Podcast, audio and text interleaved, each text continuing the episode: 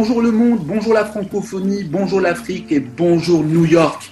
Nous sommes jeudi et quel jeudi Nous sommes à la veille d'un jour exceptionnel, celui du 8 mars, journée internationale des femmes. Donc à toutes nos auditrices sur Corpodienne Podcast, à toutes les femmes de mon réseau, à toutes les femmes du monde, à nos mères, nos sœurs, nos épouses, nos entrepreneuses à travers le monde, à notre invité du jour, une femme qui symbolise à part entière ce jour sur Corpodienne Podcast. Je vous souhaite un jour exceptionnel, célébrant plus de droits, d'égalité et de justice à l'égard de la cause féminine. Vous avez toute mon admiration et mon respect, mesdames. Je vous souhaite un mois de mars plein de réussite, d'audace et de beaux projets pratiquement huit mois que vous écoutez Corpodienne Podcast, un podcast qui traite d'entrepreneuriat, de digital et d'innovation. Huit mois où nous avons reçu 35 invités, que je remercie au passage d'avoir joué le jeu et d'avoir été des invités exceptionnels. Un big up à nos auditeurs à travers le monde qui nous font le plaisir de nous suivre. J'ai beaucoup appris avec vous tous durant ces 35 émissions, beaucoup partagé aussi. C'est avec une grande fierté que j'annonce que Corpodienne Podcast est passé à trois émissions hebdomadaires. Mardi avec Karine Honner, jeudi avec Tuesday Preneur et samedi en compagnie de Hugo Prince pour une émission co-brandée Corpodium Podcast Road to the Hippo pour une émission qui sonne le week-end, une émission qui met en avant les moments de lâcher prise chez les entrepreneuses et entrepreneurs, une émission qui se nommera Smart Brave, un podcast pour démarrer votre semaine, un podcast pour vos inspirations et aspirations, et enfin un podcast pour souffler intelligemment. Corpodium Podcast, votre podcast qui vous accompagne au quotidien. Aussi, cette année marque la naissance de Workatelling, une boîte de prod spécialisée en podcast au travers de laquelle j'ai déjà commencé à proposer des podcasts clés en main, mais aussi des capsules thématiques et du sponsoring de contenu aux entreprises francophones pour valoriser et dynamiser leur com globale. Curieux Rien de plus simple. Un mail, un coup de fil ou un MP sur LinkedIn et je vous dis tout. N'hésitez surtout pas à me contacter. Et maintenant, place à un 36e invité sur Corpodium Podcast. Il s'agit de Nzha Alaoui, une femme d'exception, une énergie lunaire, une catalyse d'émotion. Si nous venions à imaginer ou imager ce qu'est Nzha Alaoui, ce serait un soupir voluptueux dans un monde en noir et blanc. Pourquoi? Simplement parce qu'elle est beaucoup de choses. Elle est une Marocaine installée à New York, une sérielle entrepreneuse, une photographe internationale engagée, une artiste, auteur, philanthrope, designer, toutes ces expériences tissées au fil de son âme et qui font de Nzha ce qu'elle est, une signature unique, une inspiration. Cette globe-trotteuse passée par Marbella, Rome, Milan, Paris, New York, quant à ses œuvres, elles, elles ont voyagé dans le monde entier. Nza est la fondatrice du groupe May Shad, un groupe articulé autour d'un message de positivisme rassembleur universel. D'ailleurs, le motto de vie de Nza est Sois la personne que tu veux être. Elle aime plus le dire en anglais, elle nous le dira tout à l'heure. Mais elle aussi est présidente de Shad Foundation et bien d'autres choses encore. Avec Nza, nous allons échanger sur l'entrepreneuriat au féminin et les facteurs et les leviers de réussite chez une femme entrepreneuse. Lors de chaque émission sur Corpodium Podcast, nous commencerons par un énoncé, une expertise, un projet en une phrase. Pourquoi entreprendre au féminin? C'est prendre en main son destin. Une décision qui exige beaucoup de courage et de sacrifice. Il est là le secret de l'épanouissement. Elle est là la quintessence de la vie. Voilà ce qu'en dit Nza à la veille du 8 mars, journée internationale de la femme. Nza, bonjour Bonjour Karim, bonjour à tous les auditeurs. Ben écoute, nous sommes ravis de te recevoir sur Corpodium Podcast et tu as toute la parole. On t'écoute. Qui est Nza Alaoui alors, d'abord, je voudrais dire, je suis honorée de participer à ce podcast par la qualité de son contenu et je pense que de plus en plus, nous avons tous besoin d'être inspirés. Et on a beau être euh, dans des positions euh, à succès, dans des positions euh, assez mûres dans nos carrières, eh bien, on a besoin d'inspiration au quotidien. Donc, écouter un podcast comme celui-ci, c'est toujours rafraîchissant et, et ça nous aide à être plus innovants et plus créatifs dans nos missions de vie. Donc, Nuzha Alaoui. Vas-y. Ce que je suis, écoutez, mes amis ont commencé à, à, à m'identifier à, à, une pieuvre avec plusieurs bras, plusieurs passions, et ça a été la difficulté au départ pour me lancer, mais ça a été aussi justement la force de mon message. Et dans mon message Be Who You Want to Be, c'est qu'en fait, je pousse justement les gens à vivre leur passion, à ne pas avoir peur de se diversifier et au contraire de ne pas être dans, la diversification avec la déconstruction de choses, mais de construire à partir de plusieurs étapes dans notre vie pour pouvoir euh, construire quelque chose de plus grand, de plus accompli. Donc voilà, aujourd'hui, Nessa Alaoui, c'est, je suis euh, avant tout une maman de deux filles que j'ai eu euh, à un âge assez jeune, puisqu'à 24 ans, j'étais maman de mes deux filles. Et en fait, je suis une entrepreneur, entrepreneuse. Voilà, des termes qui en fait au début n'étaient dits qu'au masculin et aujourd'hui, on commence à les conjuguer au féminin. J'ai toujours eu une fibre sociale depuis que j'étais enfant, donc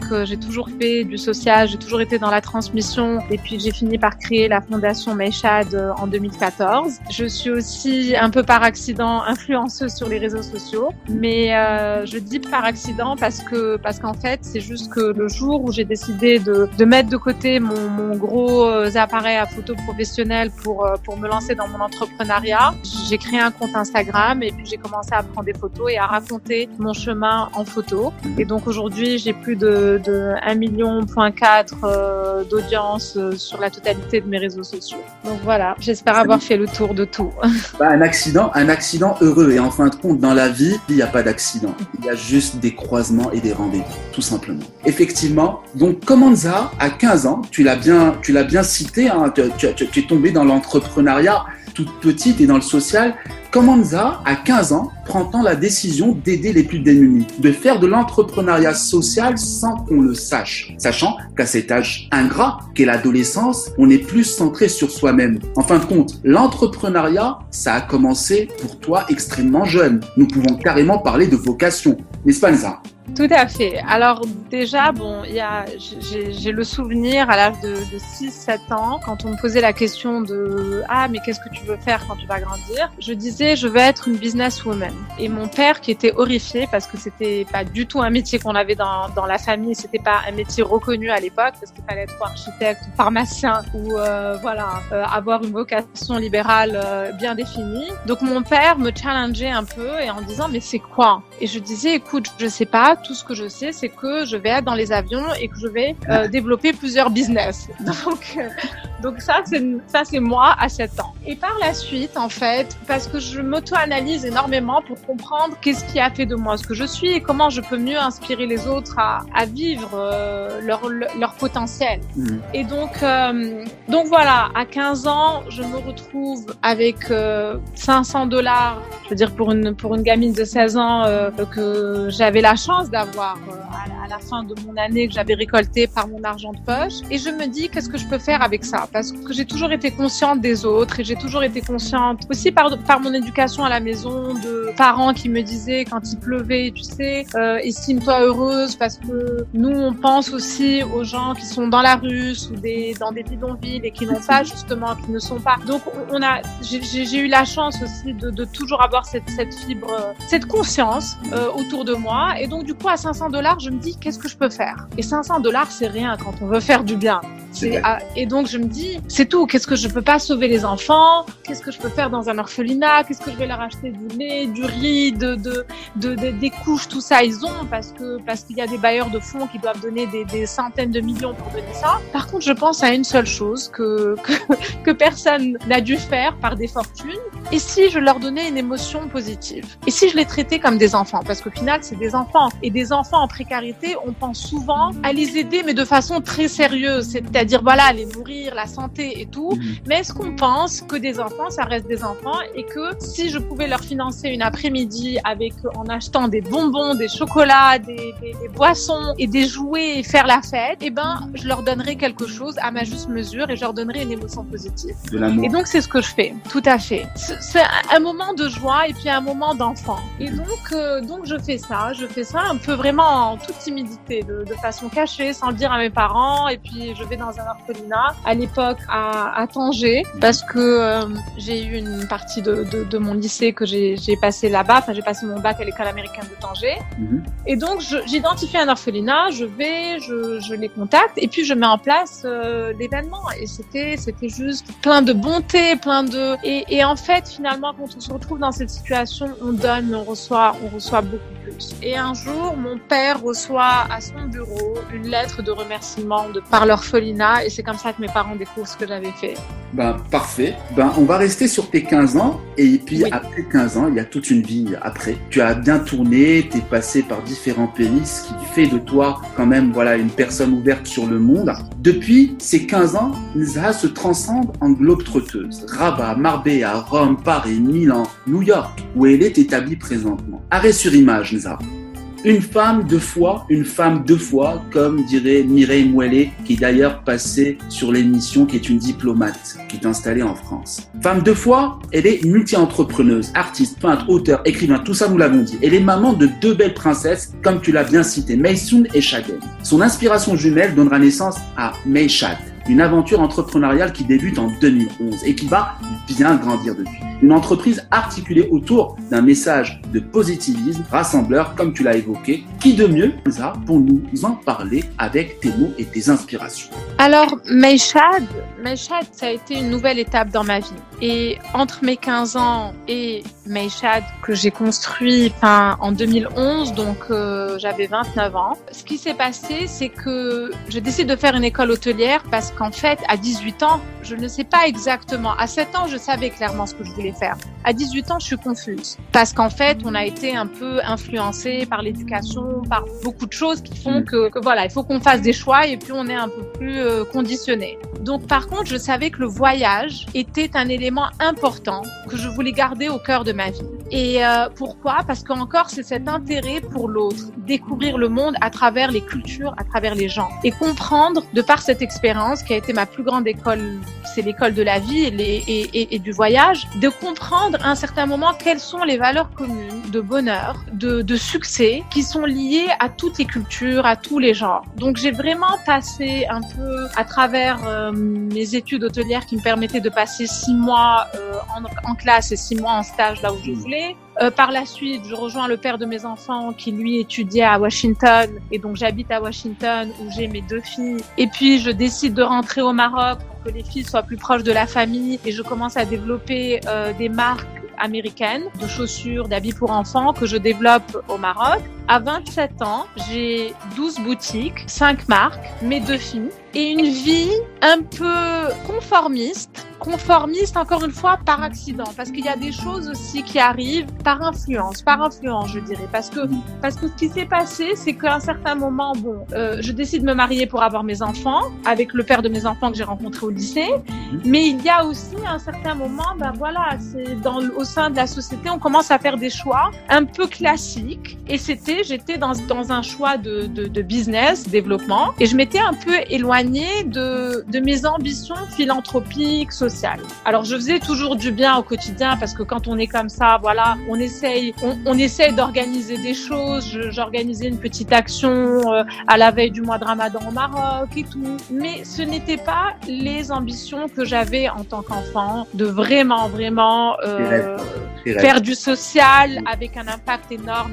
Donc à 27 ans, je me remets en question totalement. Je me remets en question parce qu'en fait, j'ai tiqué tous les box du, du, du succès. J'ai un job j'ai le mari aimant, j'ai des enfants, euh, voilà, je financièrement et tout les choses vont bien. Et là, je me dis, et donc j'ai la chance de faire tout ça à l'âge de 27 ans, parce que moi, je vis ma vie assez intensément. Donc quand je fais des choses, je les fais et je les fais bien. Exactement. Oh, combien et donc, donc, donc, du coup, à 27 ans, je me retrouve face en fait à un raisonnement qu'une femme ou, ou qu'un homme peut avoir à 40 ans ou 45 ans avec cette décision de changer de vie. Et de se dire finalement, est-ce que j'ai fait des choix qui m'ont amené vers, vers ce que je voulais faire, vers mon potentiel? Et si, exactement. Et, et donc, et surtout l'impact. Parce que quand on a la possibilité aussi vite, aussi jeune, de réussir des choses donc, personnellement, c'est il faut qu'on puisse les réussir. La vraie réussite, pour moi, c'est pas une réussite personnelle. C'est la réussite, exactement. C'est la réussite de transmission, la réussite, tout à fait. Donc, j'ai ce raisonnement. Et là, je crée Mayshad. Alors, Mayshad, je crée Mayshad pourquoi? Parce qu'en fait, c'est aussi un choix énorme c'est que je décide de me libérer de tout, de tout enlever, de tout déconstruire dans ma vie, de ne garder que mes deux filles. Elles sont ma seule responsabilité dorénavant. Et à partir du moment où j'ai dit, en fait, j'ai dit quelque chose, j'ai dit la, la, la la limite de ma liberté, c'est le bien-être de mes enfants. Le jour où mes filles pleurent parce que j'entreprends quelque chose qui ne leur convient pas et qu'elles me disent maman et tout, on est triste de ça,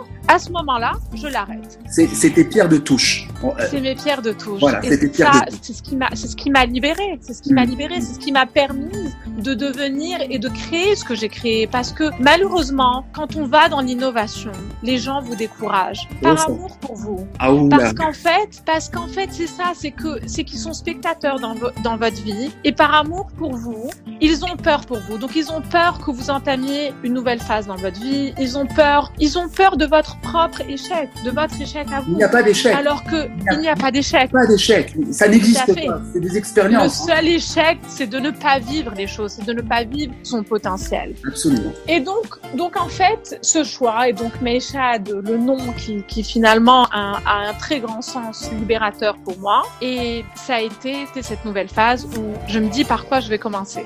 Et donc, je décide de devenir photographe parce que pour moi, c'est un peu l'outil que je maîtrise le plus pour pouvoir partager. C'est un outil de advocacy.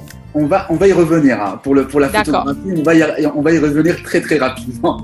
Maintenant, rappelle-toi Nzar, j'avais évoqué l'expression arrêt sur image. Cette expression fait écho en toi. Et si vraiment nous parlons de photographie Nzar, une passion qui te pousse à tout lâcher comme tu l'as bien dit, cette synchronicité avec le destin, fera qu'un univers aux milliers de perspectives s'ouvrira à toi. Pouvons-nous dire que ce moment marque un tournant important dans ta vie de femme et d'entrepreneuse? Et je crois que Meshad Lifestyle Concept est la synthèse en fait de toutes ces passions. tout à fait, tout à fait. D'émotion, un de sérénité, de beauté, de volupté, n'est-ce pas c'est la photographie qui m'a ouvert à tout le reste. C'est la photographie qui, en fait, la photographie développe le regard, développe le, le, le sens, en fait, de l'observation, le sens. Et donc, du coup, voilà, non seulement, en fait, c'est une période où j'ai, d'abord, j'ai pu accomplir mon premier rêve d'enfant, qui était de, de travailler pour les Nations Unies. Encore une fois, c'était pas quelque chose de facile à avoir et, et tout le monde me disait, tu ne réussiras pas à avoir. Quand j'ai réussi à avoir ce contrat de mission pour les Nations Unies sur une année,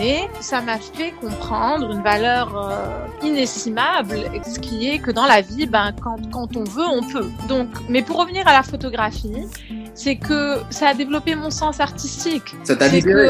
C'est tout à fait. Et puis à partir de là, exactement, à partir de là, j'ai commencé à voir les couleurs, euh, les formes, à m'inspirer de tout. Et donc du coup, c'est ce qui m'a apporté, c'est ce qui m'a amené à ma marque de maroquinerie, c'est ce qui m'a amené à, au design. Donc ça a développé tout mon sens artistique. En fait, ça a réveillé, ça a réveillé tout en toi. Ça a réveillé l'enfant qui sommeillait en toi, que tu as mis de côté par conformité Complètement. ou par tout ce boule, ce pseudo dans lequel, encore une fois, dans la société marocaine dite africaine, arabe, on, on fait rentrer des, voilà, des, des, des, des, enfants dans des moules et on se réveille un matin par quête de sens et on voit que, en fin de compte, c'est pas la vie à laquelle on aspire. Et toi, ça a été totalement la photographie. Et je pense que dans les moments de décision, vraiment dans les moments de décision dans une vie, ce sont de grands moments de solitude. Ce sont de grands moments de solitude. Oui, c'est très important. Cette décision, quand tu la prends et que tu as un tsunami euh, émotionnel qui sont ta famille, qui sont tes proches, qui sont là.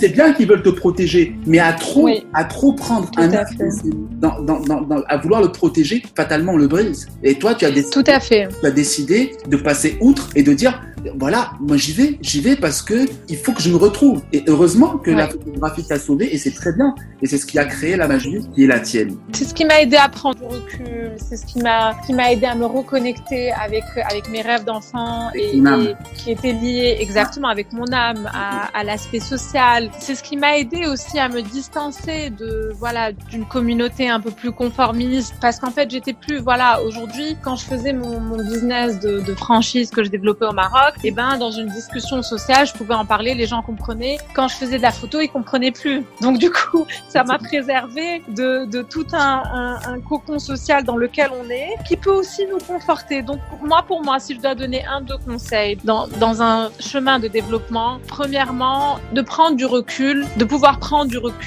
par rapport à la société de façon générale. Et avec le temps et mes voyages, je réalise que la société a un poids partout de façon différente, mais il y a un poids partout parce qu'il y a une majorité, que ce soit même les, les corporations, dans les, les grosses entreprises, il, il, y a cette majorité qui impose une norme et dès qu'on sort de ça, on se sent un peu hybride, un peu perdu et puis cette majorité va essayer de vous prouver par A plus B que vous êtes dans le faux. Mhm. Alors que les grands start-upers, les grands génies de ce monde sont ceux qui ont pu justement euh, prendre cette distance. Donc prendre, prendre ce moment de solitude et sortir de sa zone de confort. Parce qu'il n'y a rien de plus riche que de, dans la découverte de notre potentiel en tant qu'être humain, que de sortir de sa zone de confort. C'est là où on découvre notre force. Lisa, tu, tu, tu, prêches un convaincu. Euh, en 2010, j'ai laissé derrière moi 18 ans de carrière euh, dans tout ce qui est tourisme d'affaires pour pouvoir vivre une autre vie. On en reparlera, mais ô combien je te comprends. C'est un moment vraiment de solitude et comme quoi toute la société, surtout les gens qui sont les plus proches, te, te comprennent pas dans tes Et je te comprends et bravo, bravo vraiment par rapport à ce que tu entreprends. Là, on parle de chemin. Vraiment, on parle de chemin au croisé du cœur et de la raison. Il y a une vision épicurienne et bienveillant de l'existence. Un doux mélange de reportages, de missions humanitaires pour le compte de l'ONU, l'empowerment, euh, de la philanthropie. Quelle est cette énergie qui t'anime, ce moteur qui te permet d'entreprendre tout ceci avec beaucoup de brio et de panache, mais surtout d'humanisme? Enfin, il y a ta fondation Meshad, une organisation à but non lucratif qui œuvre pour la promotion des communautés africaines marginalisées dans les zones rurales à travers l'éducation et l'entrepreneuriat. Quel rôle joue le digital présentement dans la promotion et le rayonnement de ta fondation? Le digital, c'est l'outil de communication du 21e siècle. Donc euh, c'est une merveille. J'en parlais juste hier dans une discussion. Ce qui est intéressant, c'est que ça donne la parole à, des personnes, à des talents qui n'ont pas forcément le réseau pour pouvoir euh, passer par des plateaux euh, télé ou autres et tout. Et ça, et ça c'est superbe. C'est super parce que je le vois même au Maroc, en Afrique. je vois beaucoup de nouveaux talents émerger qui n'auraient jamais eu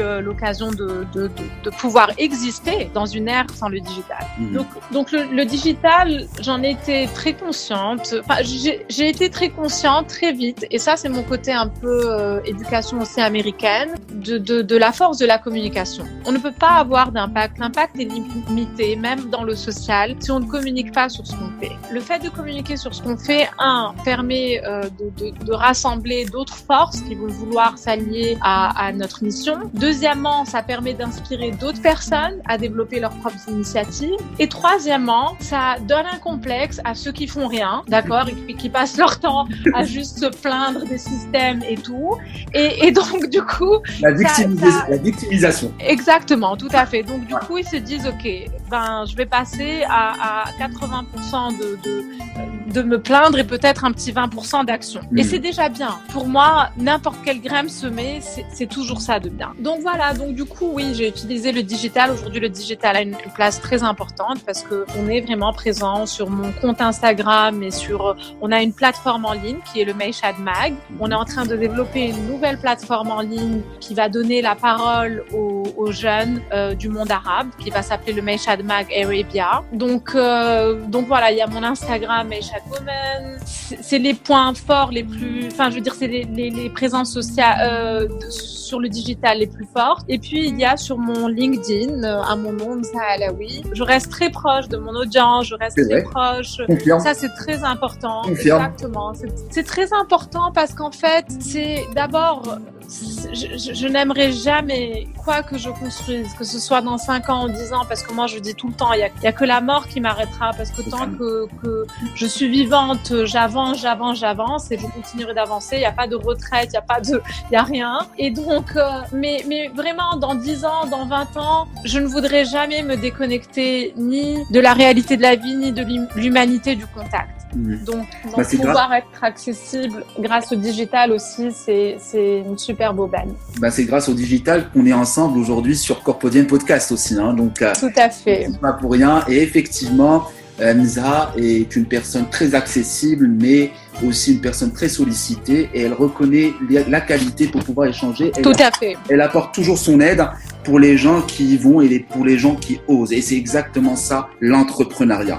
Voilà. Tout à fait. C'était Nzara Alaoui, une africaine d'origine marocaine, une citoyenne du monde avant tout, une globe trotteuse installée présentement sur New York qui lance un appel. Vous êtes une entreprise, une marque, une agence. Nzara sera heureuse de vous mettre en relation avec son team, notamment avec Inès qui est une femme d'exception qui pourra vous accompagner dans l'univers de Meshad, mais aussi dans toutes les autres activités du groupe chez Meshad. C'est bien plus que des affaires, c'est une philosophie de vie et chaque client est unique. Connectez-vous à Inès, elle sera heureuse de pouvoir échanger avec vous, elle vous attend. À ce titre, nous laisserons les contacts d'Inès sur la partie texte de l'émission, mais aussi toutes les primeurs qui viennent d'être annoncées par Nizar. Meshad Fondation et Meshad Lifestyle, au travers de sa fondatrice, désire prendre la parole au nom de toutes les femmes du monde. Un message solennel qu'elle désire adresser à vous, mesdames. Je t'en prie, Nizar. Mesdames, vous vivez une, nouvelle ère pour la femme dans laquelle je parle d'une nouvelle forme de leadership. On doit trouver une forme de leadership euh, qui respecte notre féminité parce que l'objectif c'est pas d'être dans une guerre des genres. Il y a eu beaucoup de travail de fond qui a été fait depuis les années 60 et peut-être même avant par euh, par des femmes qui ont été pionnières de ce mouvement. Aujourd'hui, mon message aux femmes c'est de se prendre en main, de faire des choix pour soi-même, de trouver ce nouvel espace pour la femme. Je n'aime pas parler de place, mais plutôt d'espace. Et voilà, d'affronter cette nouvelle phase en se disant que voilà, on a, on, est arrivé à un stade où, c'est une étape. Comme j'ai eu des étapes dans ma vie, aujourd'hui c'est une nouvelle étape pour la femme dans le monde. Et puis il faut, quand on arrive à une étape, il faut aussi avoir un sens de la responsabilité, se dire on a une responsabilité vis-à-vis -vis de la société, et c'est celle de transmettre les bonnes valeurs. Ben parfait. D'ailleurs, euh, une autre personne, une entrepreneuse de Belgique qui était passée sur Podium, Fatoumata disait une chose, on ne peut pas marcher sans sa jambe droite ni sans sa jambe gauche. L'homme est la jambe droite, la femme la jambe gauche et vice versa. C'est que Tout comme ça, un corps arrive à, à vraiment avancer. C'était très très bien dit et bien imagé que j'en ai gardé un souvenir. Et voilà, je, je, je, on le ressort sur cette émission. Superbe. Avec... Ben voilà, euh, nous sommes vraiment heureux sur Corpodium Podcast de vous annoncer un scoop en avant-première. Nza, si je te disais Maïchad Lifestyle, ferme, Riyad d'exception, Marrakech, signature, que nous dirais-tu? Jenan Meishad. C'est euh, notre nouveau bébé en fait qui est aussi une maison qui a été construite en 1982, donc mon année de naissance. C'est la maison où j'ai passé tous mes week-ends. C'est la première maison où je me suis retrouvée, c'est le premier lieu où je me suis retrouvée à transmettre parce qu'en fait c'est dans une propriété sur plusieurs hectares où mon père... Dans quelle région de Marrakech? Dans, sur la route de Fès. Ok. Et, et, je me souviens que je venais du lycée de l'école française à Rabat mm -hmm. et que je passais mes week-ends là-bas et que je prenais les enfants des ouvriers avec qui je jouais pendant le week-end et que je leur transmettais le savoir que bon, enfin, je leur apprenais à compter en français, je leur apprenais l'alphabet et tout. Donc voilà, c'est tous ces souvenirs dans cette maison que j'ai repris, que j'ai décidé de partager avec euh, voilà toutes les personnes qui, qui, qui participent à Meshad. Il faut savoir aussi que dans dans toutes les entreprises de Meshad, d'abord euh, une grosse partie des, des, des profits est reversée à la fondation, mais en plus, on, est vraiment dans un écosystème où on fait travailler les personnes qu'on aide à travers la fondation dans nos euh, dans nos parties qui sont plus euh, business. Donc du coup, on fait de la formation euh, hôtelière pour pour des personnes qu'on aide à travers la fondation et qu'on fait travailler dans dans nos lieux de hospitality à Rabat et Marrakech. D'accord. Donc c'est une économie circulaire. Donc voilà. Tout ben, à fait. Ben, bravo. Donc voilà le scoop. C'est nous qui l'avons hein, au niveau de Corpodium. voilà, c'est et c'est prévu pour quelle pour quelle date normalement? C'est actif à partir de quand? On ouvre, on ouvre le 1er avril. Ben, et c'est pas un poisson d'avril. Et attention, c'est le retour des hirondelles aussi. Hein. Donc euh, oui. voilà, c'est magique. Ben Nza, pour les questions des auditeurs, nous avons désiré, afin de donner la parole à tous, de vous inviter à poser vos questions sur la partie commentaire de l'émission ou sur les réseaux sociaux. Nza se fera un plaisir d'échanger avec vous, ou plutôt Inès, c'est pareil. Nza un... Oui, n'hésitez pas. Si on m'écrit sur LinkedIn ou, ou sur Meshad Women sur Instagram, je me ferai un plaisir de répondre personnellement. Parfait. On mettra aussi les contacts de d'Inès pour, euh, voilà, pour une plus, Très bien, bien sûr. Une, une plus grande agilité. Nisa, un conseil d'entrepreneuse à nos auditeurs euh, pour créer l'étincelle, celle qui les poussera à lutter contre leurs fausses croyances et leurs peurs limitantes en matière entrepreneuriale, celle qui les poussera tout simplement à se lancer à leur tour dans leur quête de sens il faut, il faut tester nos idées. Il faut pas avoir peur de les partager. Vraiment, avec le temps, on réalise qu'en fait, on, je veux dire, une idée, on peut pas voler une idée. Ça prend beaucoup d'investissement personnel pour développer un business. Donc euh, voilà, il faut partager nos idées. Euh, il faut tester. Il faut tester à petite mesure pour pouvoir après analyser comment on peut le faire avec une plus grande mesure.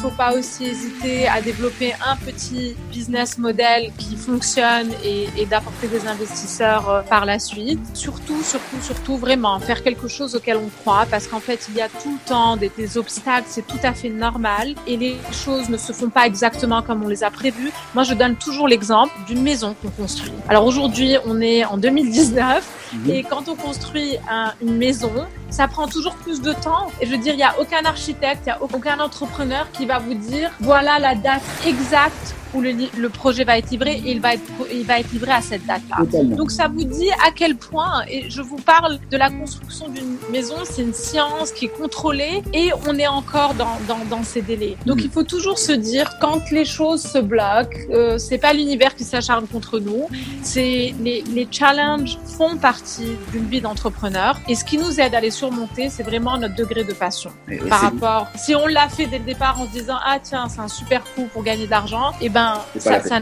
et je donne, je donne un autre exemple. Je dis, même la personne qui a gagné au loto, c'est quelqu'un qui s'est réveillé tous les matins et qui a acheté un ticket pendant des années. D'accord Chose que je n'ai pas cette discipline.